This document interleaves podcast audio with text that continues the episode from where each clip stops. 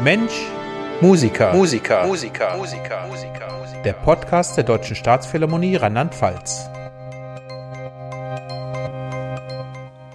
Hallo, liebe Zuhörer, herzlich willkommen zu einer weiteren Folge Mensch Musiker, der Podcast der Deutschen Staatsphilharmonie. Wir sitzen hier beim ersten Frühlingstag, Samstagnachmittag äh, im Klangreich. Das ist unser Education-Raum. Draußen spielen die Kinder, die hört man vielleicht ein bisschen. Und ja, wir freuen uns auf eine neue spannende Ausgabe. Heute ist zu Gast Hanna Mangold, unsere stellvertretende Soloflötistin. Hanna, stell dich doch bitte kurz selber vor. Hallo, ähm, vielen Dank für die Einladung. Ich freue mich hier zu sein. Ähm, ich ähm, bin hier durch die schöne Sonne, äh, durch den ersten Frühlingstag hergeradelt und freue mich wahnsinnig. Alle sind gut gelaunt und äh, jetzt freue ich mich hier zu sein. Ja, und, und ich, ich will dich hier haben, weil, weil ich ja so interessiert bin an meinen Kolleginnen und Kollegen. So ein, so ein Orchester ist ja total äh, interessant, welche Typen es dahin verschlägt. Und, und äh, du bist eine äh, meiner primären Auswahl, wo mich das interessiert, was ist das für ein Mensch. Ähm, Hanna, wo und wann bist du geboren? Ich bin in Aachen geboren. Okay. Ähm, äh, in, 86 äh, bin, bin ich geboren und ähm, habe drei Geschwister, drei jüngere Geschwister ähm, und ja, bin in einer ziemlich in einer großen Familie aufge, aufgewachsen. Die Geschwister von meiner Mutter, die haben auch alle in der Nähe gewohnt und haben alle viel Zeit miteinander verbracht und ja, habe so ein so ein schönes Großfamilienleben in der Kindheit gehabt. Okay, das hast du auch wirklich so empfunden, dass das jetzt äh, diese Geborgenheit in der Familie und sowas, war das ja, also Geborgenheit habe ich jetzt früher nie so bewusst irgendwie, mhm. da habe ich nie drüber nachgedacht, aber bestimmt war das sowas, ja. ja. Ähm, aber wir haben ganz viel gefeiert, es wurde jeder Geburtstag gefeiert und das heißt in der Summe dann von, von, der, von der ganzen Verwandtschaft waren es dann viele, also man war immer irgendwo auf einer Feier und sowieso zu Hause war immer viel los mit meinen Geschwistern, mit denen ich vom Alter her eng bin und auch so ähm, viel gemacht habe und äh, ja, doch da ähm, Wenn ich an Aachen denke, denke ich sofort an äh, katholisch. Bist du katholisch geprägt? Ja.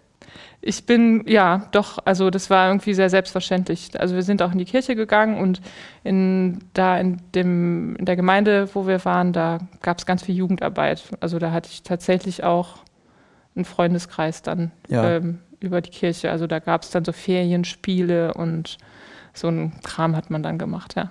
Ja, waren deine Eltern ähm, Kamen die aus einem musischen Hintergrund? Nee. War das schon was? Nee? Nee, ich bin, bin da ein Exot Echt? in der Familie. Ja. ja. Äh, wo, wo kamen deine Eltern her? Aus welchen beruflichen Richtungen? Also so, die Familie ist eine, äh, eine äh, Ingenieursfamilie. Es gibt ein Ingenieurbüro, in dem ein Großteil der Familie auch arbeitet. Also okay. Also das hat mein Opa mit damals, ich glaube, ja, er hat mal wahrscheinlich allein angefangen und dann so lange meine Mutter zu Hause gelebt hat, waren es, glaube ich, zwei Angestellte. Und dann haben das dann seine Söhne übernommen und die haben da jetzt ein ziemlich großen, ziemlich großes Ding draus gemacht. Mhm. Also ich weiß gar nicht, wie viele, ob die 2000 Angestellte haben jetzt oder so. Okay, also, und, und deine Brüder arbeiten da auch? Oder ich, nee, ich äh, also sag jetzt mal Brüder oder hast du noch eine Schwester? Ich habe eine Schwester, zwei Brüder, genau. Und es sind, ähm, also wir haben nur, nur einen ähm, der in die Linie geschlagen ist, mhm. äh, der auch Elektroingenieur geworden ist. Der ist jetzt auch da im Betrieb. Mein Vater ist da und ja, meine, meine Onkels.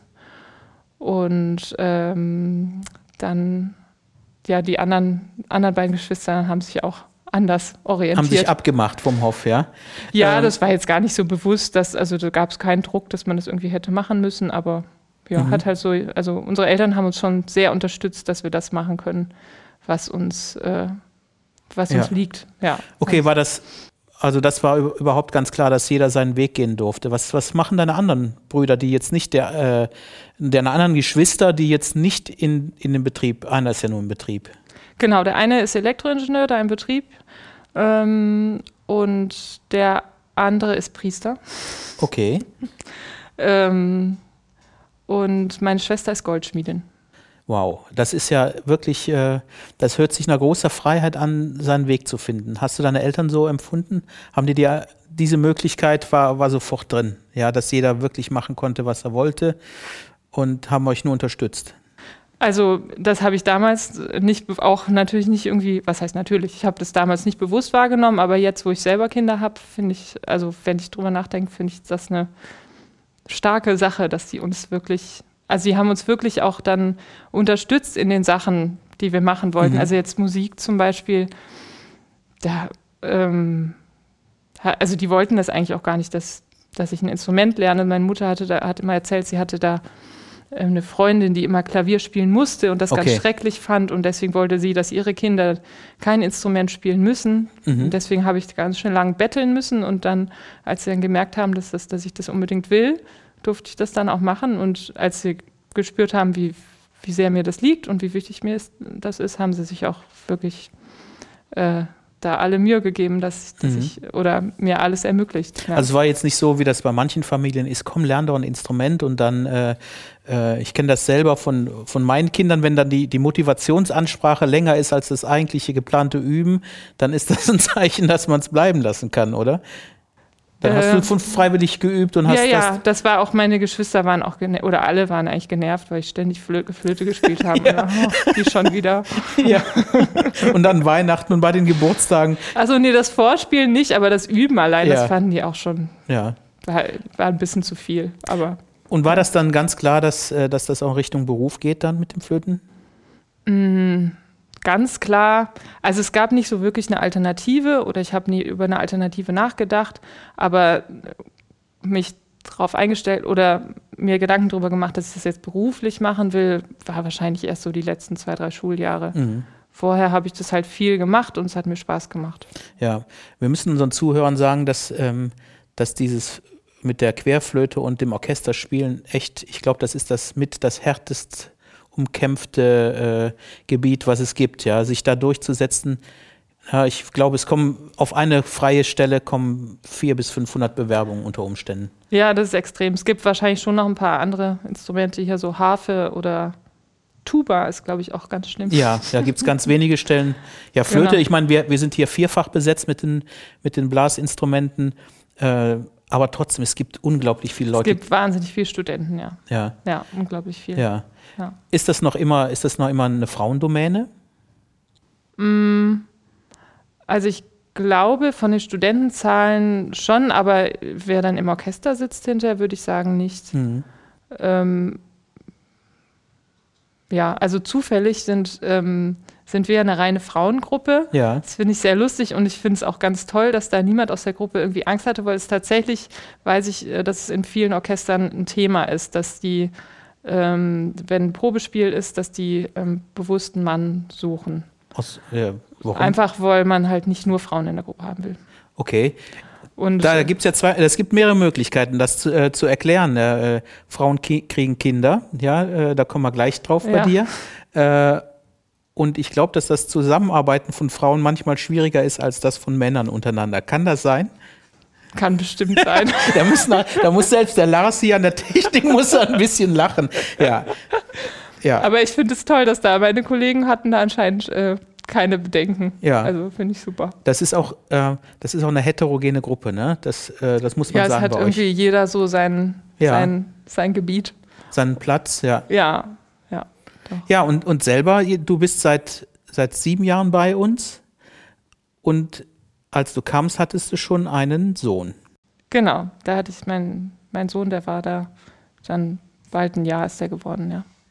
Ja, und wie, wie hast du das hingekriegt mit Probespiel? Also das muss ja, also jetzt, jetzt haben wir gesagt, so, so viele freie, äh, so viele freie Musikerinnen und Musiker, die eine Stelle suchen. Und wenn man dann ein Kind hat, äh, kann man ja nicht äh, fünf, sechs Stunden am Tag Flöte üben? Oder hast du es trotzdem gemacht? Nee, fünf, sechs Stunden am Tag bestimmt nicht. Ähm, also ich hatte erstens Glück, weil der nämlich un unfassbar entspannt war, mein Sohn. Okay. Ähm, also, ja. Aber er ist nicht sofort ins Koma gefallen, wenn die Flöte spielte. nee, aber der hat einfach nicht viel, äh, also da hat man mhm. nicht viel, sich nicht viel Gedanken machen müssen. Das hat irgendwie mhm. so ganz gut funktioniert. Und mein Mann hat mich unglaublich unterstützt. Das ja. also hat einfach immer, wenn er konnte, dann ähm, nach ihm geschaut und äh, das war total selbstverständlich. Aber Oder ist auch immer noch so, ja. dass wir uns das so aufteilen und es da jetzt kein, äh, keine Diskussion gibt, hey, ich will, also mhm. jetzt habe ich aber ein bisschen zu viel äh, nach den Kindern keiner. geschaut. Mhm. Nee. Aber dein Mann ist auch Musiker, ne? Das wird dann äh, abends kompliziert oft, oder? Ja, also ja, also da hat's ja, hat ja jede Berufsgruppe so ihre, ihre Hürden, würde ich sagen. Mhm. Und ja, also man kann, ich finde, dass wir auch äh, viele Vorteile haben. Also wenn ich es jetzt mit unseren Nachbarn, die größtenteils so einen klassischen Bürojob haben, äh, viele arbeiten hier bei der BSF. Wenn ich das mit denen vergleiche, dann finde ich es eigentlich ganz schön, wie wir es haben. Also die, die bringen ihre Kinder morgens um halb acht in den Kindergarten, holen die irgendwie um fünf ab und dann bei kleinen Kindern sind die dann auch müde und äh, da hat man dann unter der Woche eigentlich nicht so wahnsinnig viel von den Kindern. Mhm. Und äh, wir haben die Nachmittage dann ähm, größtenteils mit den Kindern. Also ich finde es eigentlich ganz schön. Natürlich mit den Feiertagen, manchmal muss man ein bisschen basteln und tricksen. Aber auf der anderen Seite ist für die Kinder auch ein Beruf, der greifbar ist die können mal mitgehen. Dann am Anfang sind es dann Kinderkonzerte. Wenn sie größer sind, können sie auch mal sich in eine Probe reinsetzen und äh, können das so miterleben. Mhm. Also deswegen finde ich eigentlich, dass es ganz gut passt. ja, du bist irgendwie ein Sonnenkind. Ich hätte jetzt gedacht, also äh, wir haben ja selber auch Kinder und ich habe das immer so empfunden, man hat den ganzen Tag mit den Kindern rumgemacht und abends muss dann auf die Bühne, da äh, volle Konzentration. Also ich fand das, fand das oft als äh, dass das zwei Berufe sind komplett, ja. Und das scheint dir nicht aufgefallen zu sein. So. also ja. wir haben auch wahnsinnig Glück. Wir haben eine, eine Babysitterin natürlich, ähm, mhm. äh, eine gefunden, die also die sehr regelmäßig kommt und das klappt einfach unglaublich gut, dass die, wenn wir abends dann beide weg sind, ist, kommt die her und äh, die weiß, wie das läuft und ähm, ja, das. Und die kommt auch noch. Die hat nicht nach den, nach, weil es äh, bei, bei dem ersten Sohn ist es ja nicht geblieben. Ne? Ja. Wie, wie viel seid ihr jetzt in der Familie? Also wir sind jetzt sechs, also vier Kinder haben wir. Ja. Mein lieber Mann. Genau. Also wenn die in der Überzahl sind, das ist schon hart, finde ich. ich kenne das mit dreien, aber wenn ihr jetzt jeder ein Kind an der Hand und dann habt ihr ja keine Hand frei mehr, Sanktionen zu verteilen. Äh, das ist schon, das ist schon hart, ja. Also sag mal, wie alt, der, der Älteste ist dann acht? Genau, acht. Dann die nächste ist jetzt sechs geworden. Dann einer, der wird morgen drei. Mhm. Und dann haben wir noch einen kleinen, der ein halbes Jahr ist. Ja, Wahnsinn. Ja. Ja, Wahnsinn. Und ja, also natürlich jetzt, also was auf jeden Fall auffällt, ist, dass der Geräuschpegel einfach enorm ist im Haus. Mhm. Ähm, aber ja, ich mag es irgendwie auch. Ähm, und ähm, aber was auch toll ist dann bei, bei mehreren, ist, dass die sich einfach selbst umeinander kümmern. Ist das so? Ja, schon. Also der, ja. der dritte, wenn wir auf dem Spielplatz sind, der fragt nie nach uns Eltern. Der fragt mhm. immer nur nach seinen Geschwistern. Mhm. Also da haben wir eigentlich nichts mit zu tun. Ja. Der es gibt Kinder, die sich natürlich die in, in so einer Gruppe, wenn die so eng sind, dann erziehen die sich untereinander. Aber es gibt auch Kinder, die sich erziehen durch Abgrenzung. Ja, also ich, ich weiß dass äh, von, von meinen Kindern, dass das zuerst ganz, ganz gut war und ab, ab fünf, sechs war das eigentlich nur so, dass sie sich abgrenzen wollten von den anderen.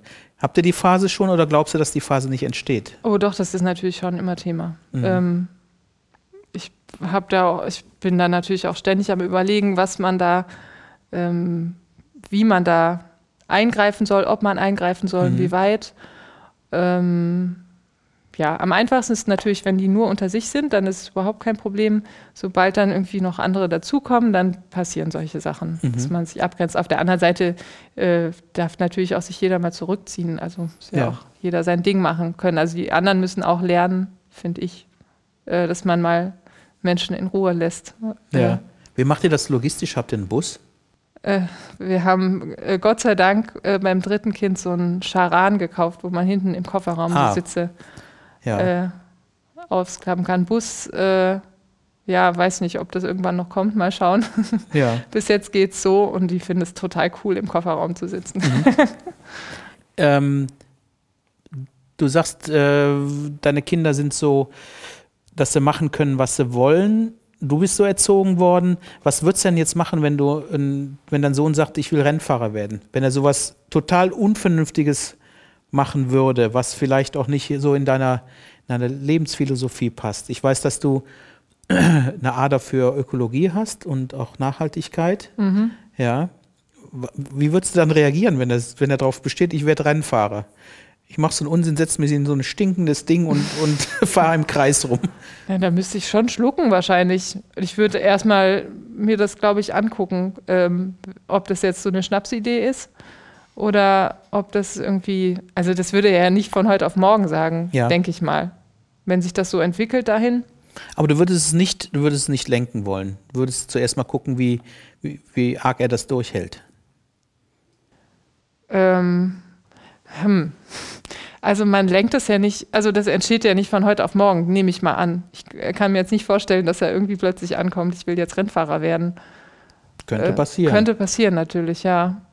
Ja. Hm. Wir haben das auch versucht, gewaltfrei zu machen und haben äh, die Jungs haben sich dann äh, Pistolen gewünscht, ja. Und dann haben wir, äh, haben wir gesagt, nö, Pistolen gibt's nicht, das machen wir nicht. Und das erste, wenn ein Stock gefunden wurde oder Lego zusammengebaut, dann war das, das ist eine Fastole, passt auf.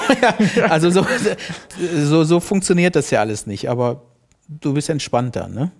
Naja, also jetzt gerade was irgendwie ähm, äh, Waffen betrifft, bin ich jetzt so ganz entspannt auf jeden Fall auch nicht. Also mhm. wenn die aus Stöcken Waffen basteln oder auch wenn die mit einem Pfeil und Bogen schießen oder so, finde ich, hat das noch irgendwie ein, ähm, muss man ja noch handwerklich irgendwie was lernen. Mhm. Und das finde ich, äh, kann ich irgendwie noch nachvollziehen. Aber wenn man jetzt diese, diese Plastikmaschinengewehre, also ich sehe einfach nicht, was jetzt die, das ist eine Erfindung von Menschen und klar, der Menschen hat irgendwie Waffen entwickelt, aber ein Maschinengewehr weiß ich jetzt nicht, was Positives daran sein kann. Also ich mhm. habe da noch nichts Positives entdeckt und da, das sage ich denen dann auch so, ist einfach eine blöde Erfindung der Menschen, gibt es bei uns jetzt nicht.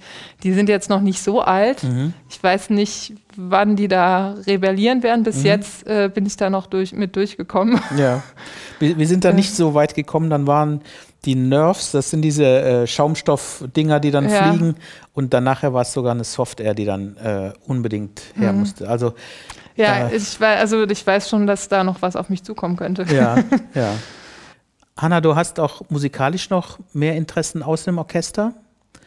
Du äh, bist in einem Holzbläserquintett. Mhm. Lass uns da ein bisschen drüber reden. Das ist ja so, das waren Kolleginnen und Kollegen von hier. So hat sich das nicht entwickelt. Ah, okay. Wir haben uns erst kennengelernt und dann sind plötzlich alle hierher gekommen. Nein, ja. das ist ja super. Äh, das musst du mir ja. erzählen. Wie, das wusste ich gar nicht. Ja, das, also äh, das war so. Ähm, also es gab einfach, da, wir waren noch so quasi Studenten eigentlich oder so gerade auf der, ne, manche waren schon im Orchester. An welcher Uni, an welcher Hochschule? Auch sehr unterschiedlich. Ah, okay. Wir kannten uns noch nicht mal alle, sondern irgendwie haben, es hat derjenige, der das Quintett gründen wollte, der hat dann letztendlich gar nicht mitgespielt. okay, der hat sich vorher aus dem Staub gemacht. Der, dann irgendwie konnte der dann doch nicht. Ja. Das war eigentlich ganz lustig. Aber der ist, äh, der ist unser Ehrenklarinettist, ja. Also wir haben den alle gern. ja. genau, der hatte anscheinend die Idee und hat dann ähm, erstmal mit mit zwei anderen überlegt, ja, wen fragen wir noch? Und irgendwie haben die sich dann so überlegt, wer würde passen. Das waren, haben wir in Jugendorchestern oder zusammen gespielt oder studiert, zusammen irgendwie so aus verschiedenen Ecken kannten wir uns jeweils. Ja, also Leute, die sich musikalisch und menschlich äh, schon mochten, oder? Ja, ja, ja, auf mhm. jeden Fall, genau. Mhm. Und ähm, dann zuletzt äh, hatte ich dann den Julius Kircher, der bei uns Klarinettist war, ähm, vorgeschlagen. Und das war der einzige äh, zu dem Zeitpunkt, wo wir äh, angefangen haben zu spielen, der hier in Ludwigshafen im Orchester okay. war. Genau. So, dann haben wir einen. Haben wir einen. Kurz darauf hat der, der Oboist, der Sebastian Poyot, ein Probespiel gemacht hier. Ja. Hat das Probespiel gewonnen. Und dann meinte der Julius, ja, Hanna, machst du auch Probespiel? Drei, ja. Dann kam ich und dann kam die Antonia. Verrückt. Die Antonia war vorher in Hannover und ähm, ja, die wollte sich nochmal ähm, verändern und, und ist dann hierher gekommen.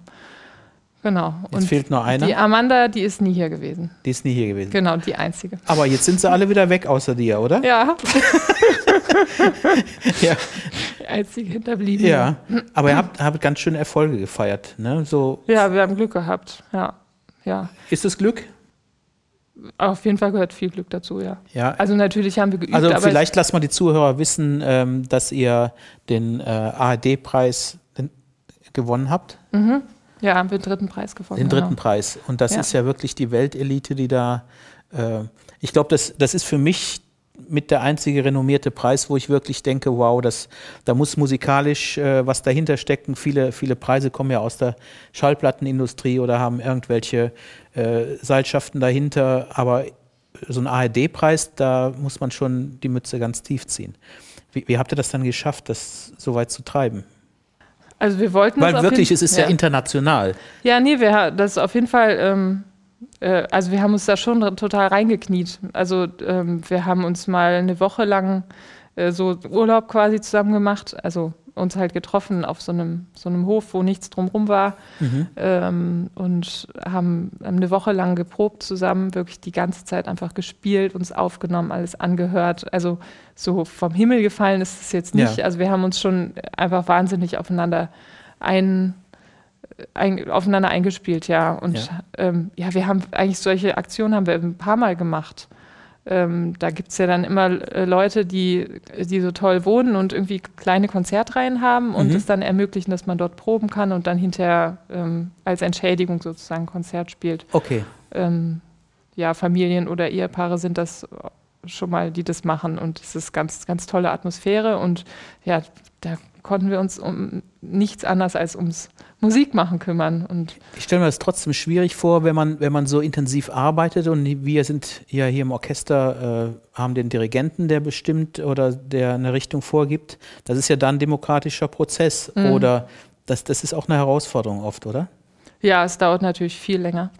Ja. es dauert viel länger und ähm, es, ja, man braucht mehr Geduld, aber es können halt auch ganz besondere Sachen draus entstehen, mhm. weil man vielleicht mal was Neues entdeckt, irgendwie was Neues ausprobiert. Ja. So äh, vielleicht auch zufällig mal was ähm, dann bei dem ganzen Probieren irgendwie was anderes entsteht. Das ist mhm. schon sehr, sehr besonders, finde ich. Ja, probieren haben wir noch äh, eine Sache. Du bist hier dabei äh, bei dem Experiment orientalische Instrumente und europäische Instrumentalisten. Ähm, ja, ein Ensemble. Vielleicht erklärst du kurz, was das ist, dieses. Also das ist, also die Idee kam von unserem ähm, Diversitätsbeauftragten, heißt er so, mhm. ja, äh, André Oellner. Der hatte die Idee, dass, ähm, dass orientalische Musik und westliche Musik ähm, zusammenkommen und wir versuchen daraus eine gemeinsame neue Musiksprache zu entwickeln. Ja oder neue Stücke zu entwickeln. So ganz klar definiert war das nicht, wo beide Seiten gleichberechtigt sind. Mhm. Bis jetzt gibt es das immer mal wieder so Verbindungen, ähm, wo dann die orientalische Musik im Vordergrund steht und dann die Leute im Orchester irgendwie so ein paar Akkorde aushalten, was dann für die Leute im Orchester irgendwie unbefriedigend sind und wahrscheinlich gibt es das andersrum auch. Das habe ich jetzt nicht so kennengelernt, aber dass eben so eine gleichberechtigte Sache daraus entsteht, mhm. ähm, das ähm, ja, das gibt es irgendwie nicht so oft. Und da arbeiten wir jetzt gerade dran. Und ähm, auch spannend, ohne Dirigenten, ohne alles. Äh, ich glaube, er hat euch auch alleine gelassen, ohne Noten, ohne Vorschläge. Hat euch nur in einen Raum gesetzt mit euren Instrumenten und hat gesagt, so, jetzt macht mal. Ja, also erstmal waren wir alle total überfordert, weil wir dachten, ja, was sollen wir denn machen? Das, das kann doch nicht sein. Was, ja. Wir können doch nicht einfach hier rumprobieren. Das ja. sind wir ja gar nicht gewohnt. Mhm. Und ähm, ähm, ja, das war also erstmal, das hat eine ganze Weile gedauert, bis man sich so gefunden hat. Und ich habe immer noch nicht so ganz das Gefühl, dass ich die Musik wirklich verstehe, die orientalische Musik. Ja. Das dauert einfach lange. Also ich habe schon viele Parallelen entdeckt. So zum Beispiel sind die Tonleitern, ähm, die orientalischen Tonleitern, die Makams, die sind dann doch gar nicht so fremd zu dem, was wir machen, wenn man sich einmal damit auseinandersetzt. Ja. Aber die Art zu musizieren ist doch sehr anders. Die Art die Art aufzutreten, also jetzt nicht, ähm, nicht vom körperlichen her, sondern die Art, ja, mit der Musik umzugehen, die mhm. Freiheit, die ist schon sehr anders. Mhm. Und ja, da muss man sich erstmal drauf einlassen und aber ich finde es total spannend, das kennenzulernen. Ja, das das ist uns ja als Orchestermusiker so ein bisschen ähm, äh, abgewöhnt worden, dieses, dieses freie Arbeiten. Und ich glaube, das war ja im Barock und vorher war das ja so, auch in unserer Tradition, der europäischen, dass man einfach flexibler sein musste, weil man ist als Musiker nicht in einem Orchester gewesen, man ist rumgereist und hat vielleicht Ensembles vorgefunden und musste sich dann da eingliedern das, das erinnert mich irgendwie total an diese Zeit, wie ich mir das vorstelle, vor, vor 400, 500 Jahren, wie da die Musiker rumgereist sind. Und jetzt sind wir ja total reproduzierend. Wir, wir kriegen unser Notenblatt mhm. hin äh, und äh, da sind super genaue Anweisungen drin, wenn es modernere Stücke sind. Da steht fast über jedem Ton, welchen Charakter, wie der jetzt sein soll. Und jetzt auf einmal wieder zurück. Mhm. Also erstmal zu dem vor 400, 500 Jahren. Ich glaube tatsächlich auch, dass das so einigermaßen die Schnittstelle ist, wo dann die Musiken auseinandergegangen sind, die Arten zu spielen. Ja. Also wir haben so ein bisschen was gelernt über die orientalische Musik und was mich eigentlich am meisten beeindruckt hat, war so die ja, die Art, mit der Musik umzugehen, das war eine sehr spirituelle Sache. Mhm. Und äh, was wir so haben, dieses Sportliche, mhm. ähm, das, das gibt es da, also zumindest in der klassischen orientalischen Musik, das, das haben haben die da gar nicht so praktiziert. Mhm. Ähm, und bei uns muss alles super perfekt sein. Ich glaube, das ist da auch nicht so, ne? Nee, das ist einfach so, also im Endeffekt ist es schon auch was, was wir dann wollen, dass in dem Moment, in dem Raum, wo man ist, dass da irgendwie die Musik greift.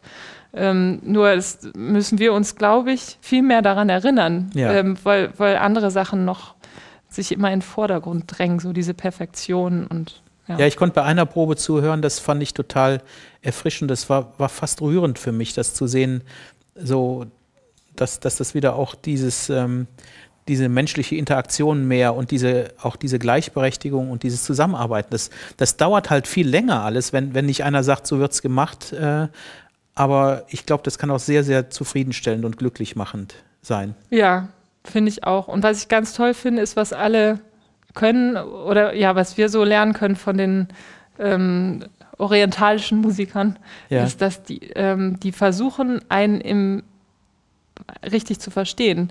Manchmal gibt es so dieses Problem, man denkt so, ah, was hat der gesagt und äh, versteht es erstmal nicht und versucht aber nicht da, dahinter zu gucken, was damit wohl gemeint war. Mhm. Und äh, das ist natürlich auch wieder eine, eine, Sache, die mehr Zeit braucht und die anstrengender ist. Und das ist ja. ganz schön, dass das irgendwie, dass da der Wille da ist einander ja. wirklich zu richtig, also ja. Ja, ich glaube, das, das sind ja auch Leute, mit denen, da kommen wir mit Geschichten zusammen und das sind Menschen, mit denen man sonst vielleicht nicht so leicht in Austausch gekommen wäre, oder?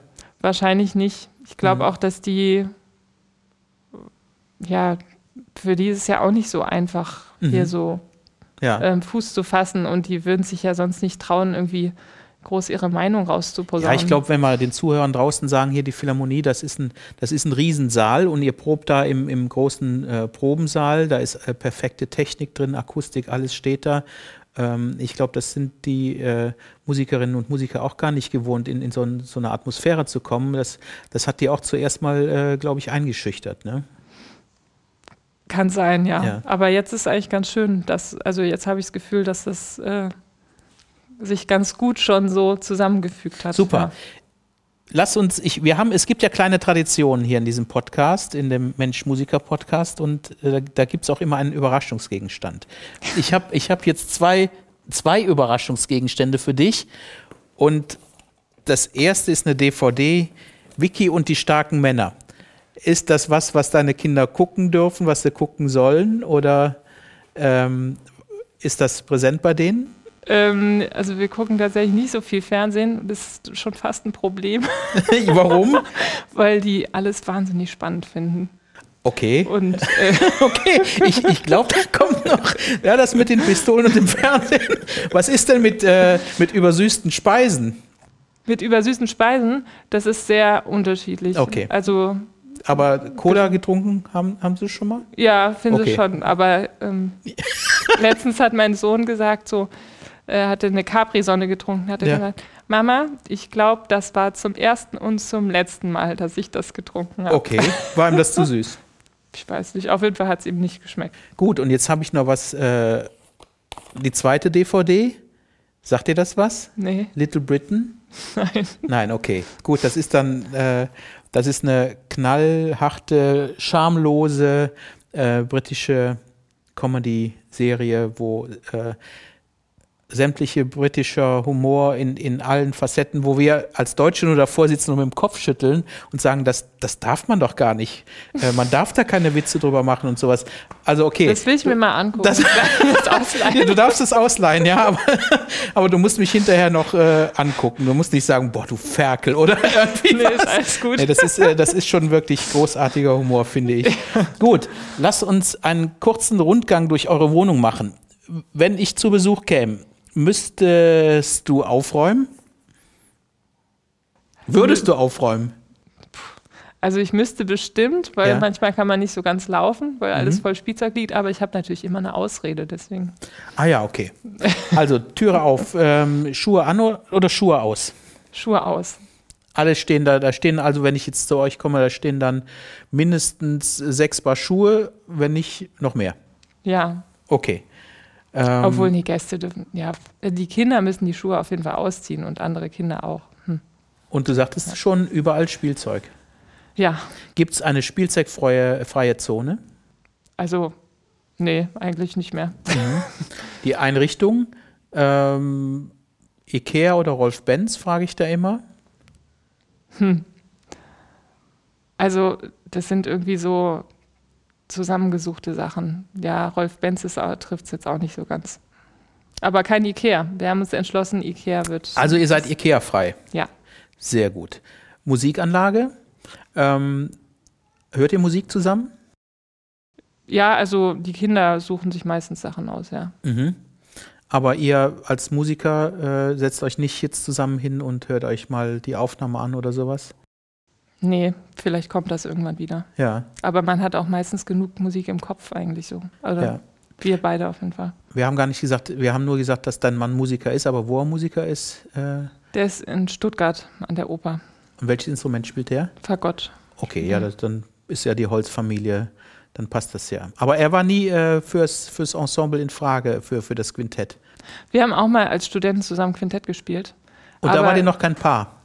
Doch, da waren wir ein Paar, aber jetzt mit Kindern, das ist nicht, äh, nicht realisierbar und ich glaube, es ist auch, also am Anfang dachte ich, das wäre der einzige Grund, aber mittlerweile glaube ich, ist es auch ganz gut so, wenn, ja. man, ähm, wenn man nicht als Paar in einem Ensemble ist. Das kriegen manche hin, aber ich glaube, für uns ist es gut so, ja. ja. Habt ihr Weihnachten zusammen Musik gemacht?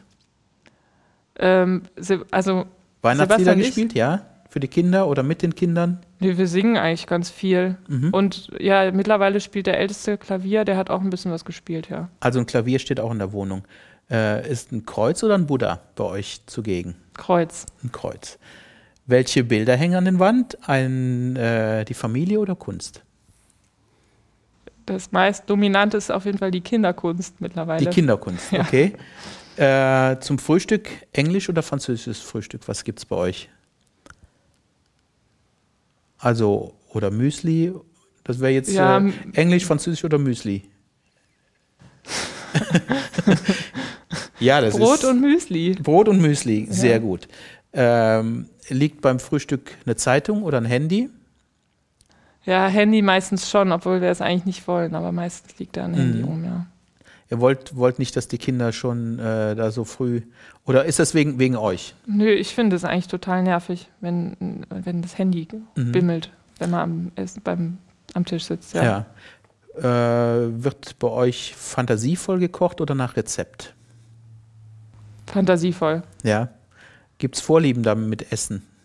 Ja, klar. Ja, lass uns teilhaben, lass, lass uns an den Tisch kommen. Was gibt es bei euch gerne zum Essen? Was es bei uns gerne gibt, ähm, Pfannkuchen. Ja. ähm, Nudeln mit Tomatensoße. Ja. Rote Beete-Salat ist total der Hit. Für alle? Für alle. Oh, das ist ja cool. ist der Wahnsinn, oder? Das ist, ähm, das ist wirklich was Ungewöhnliches, ja? Ja, ja, ich finde es aber toll. Ich mag das nämlich auch total gern. Ähm, Spätzle. Spätzle sind ganz, ganz hoch im Kurs. Nudelsuppe, also die ganzen Kinderhits eigentlich. Mhm. Pommes? Würde ich sagen. Ja, Pommes, wir haben keine Fritteuse. Also eher so Pommes ist eher was für unterwegs, was okay. man kauft. Ja. Das, die Pommes kommen zusammen mit äh, dem DVD-Spieler, den Knarren und. ja, die können die sich gerne kaufen. Ich, ich kaufe mir auch gerne Pommes, ja. aber ich mag, ja. Okay. Äh, welche Bücher liegen auf deinem Nachttisch? Oder liegen da keine Bücher? Doch. Ja, ja das ist ja furchtbar. Das ist alles so kinderdominiert zurzeit. Okay. also, Aber die liest du dann nicht, äh, die liest du nur mit den Kindern oder liest du die auch selber? Nee, ich habe jetzt tatsächlich in letzter Zeit ähm, so die Michael Ende Sachen gelesen. Ah, ja. Ich finde es ja unglaublich, was der eigentlich geschrieben hat. Und ich hatte das wieder vergessen. Und da mein Sohn das jetzt liest, dachte ich, ich muss das auch nochmal lesen. Mhm. Hat dich wirklich dann, mhm, konntest dich erinnern an deine, an deine Kindheit dann? Oder hast du die als Kind Ich finde es, also Momo zum Beispiel, das ist ein Buch, das, das kann man schon als Erwachsener auch gut nochmal lesen. Mhm. Also. Gut, über Mobilität, Mobilität haben wir schon gesprochen. Du fährst viel Fahrrad. Ja, du fährst dann von, von Mannheim hier rüber. Ja. Ähm, reine Muskelkraft oder lässt du dir mit dem Elektromotor helfen? Ich habe einen Elektromotor. Ja, aber du, du, fährst natürlich bei Wind und Wetter auch, ne? Ich fahre immer und als Ausrede natürlich haben wir noch einen Anhänger hinten dran meistens. Ah ja. Für die Kinder, ja. Ja. Gut, wenn ihr in Urlaub fahrt, würdet ihr ähm, Camping machen oder fahrt ihr ins Hotel zusammen? Glamping. Glamping, was ist das? Glamping, äh, also das ist zumindest, was wir am, am tollsten finden, äh, so fest installierte Zelte. Weil, ähm, ja, wir haben einfach kein Zelt selber. Und äh, ich schrecke auch so ein bisschen zurück vor den ganzen Zeugs, was man dann mitschleppen muss. Mhm. Aber die ganze Zeit draußen sein, finde ich super. Mhm, mh. Hanna, wenn du einen großen Wunsch frei hättest, einen entweder finanzielle Unabhängigkeit oder sowas, wenn du jetzt unabhängig wärst von allem, wie würdest du leben? Von allem unabhängig. Ja, ich meine, äh, deine Familie soll. das war eine Fangfrage. äh, deine Familie. Ja, wir gehen ein, wir machen zwei Dinger draus. Wir machen einmal mit Familie. Also, ihr hättet jetzt 5 Millionen am Konto. Was würdest du machen mit der Familie? Was ich mit der Familie machen ja. würde? würdest du weiter hier spielen? Würdest du äh, nur in freien Ensembles arbeiten? Würdest du die Flöte verkaufen? Äh, was fällt dir spontan ein? Ähm, ich würde wahrscheinlich äh, viel in freien Ensembles spielen, mhm. aber Orchester ganz missen kann ich mir auch nicht vorstellen. Also mhm. Würde ich versuchen, ein, irgendwie ein Mittelding zu machen. Ähm, ob wir umziehen würden? Hm. Also eigentlich finde ich jetzt, ähm, ich meine, arrangiert sich ja immer, aber ich finde Mannheim eigentlich ganz gut, auch für die Kinder, dass die ähm, nicht irgendwie so eine auf so einer elitären Schule sind oder so, mhm. sondern wirklich äh, mit den Füßen hier im Leben stehen. Ja, die kriegen schon alles mit, was es so gibt. Also würdest du jetzt in der Situation äh, gar nicht so viel ändern? Okay, das war, ist natürlich doof zu fragen, was du jetzt machen würdest ohne Kinder. Das werde ich nicht fragen. wenn du nochmal auf die Welt kommen würdest, was würdest du denn dann machen? Was hättest du zu erledigen, wenn du wirklich völlig frei wärst? Was ich dann zu erledigen hätte? Das ist eine ganz, ganz schwere Frage natürlich. Ja, das ist kein Zuckerschlecken hier. Das ist, äh, hier geht's äh, ans Eingemachte. Also das, ich kann die nur warnen, die das jetzt hören draußen und mal hier eingeladen werden. Hier geht's zur Sache. ich weiß gar nicht, ob ich so viel anders machen würde. Mhm. Ist nicht so, dass alles genauso geklappt hätte oder überhaupt nicht, wie ich mir das vorgestellt hätte, aber mhm. Und ich will auch eigentlich noch ganz viele Sachen machen, aber das, was bis jetzt war, will ich auch nicht missen. Okay. Aber das klingt doch ganz gut, oder? Ja, ich glaube. Und das ist auch genauso, wie du wieder auf alle wirkst. Du bist relaxed, trotzdem man sich vorstellen kann, dass zu Hause die Anforderungen sehr hoch sind und äh, ständig jemand was möchte und äh, viel Servicearbeit, wahrscheinlich noch kurze Nächte äh, mit, dem, mit dem kleinsten Nachwuchs. Äh, ja, okay. Hanna, vielen, vielen Dank für, für dein Kommen hierhin und vielen Dank für dein tolles Gespräch. Ja, sehr gerne. Danke für die Einladung. Ciao. Tschüss.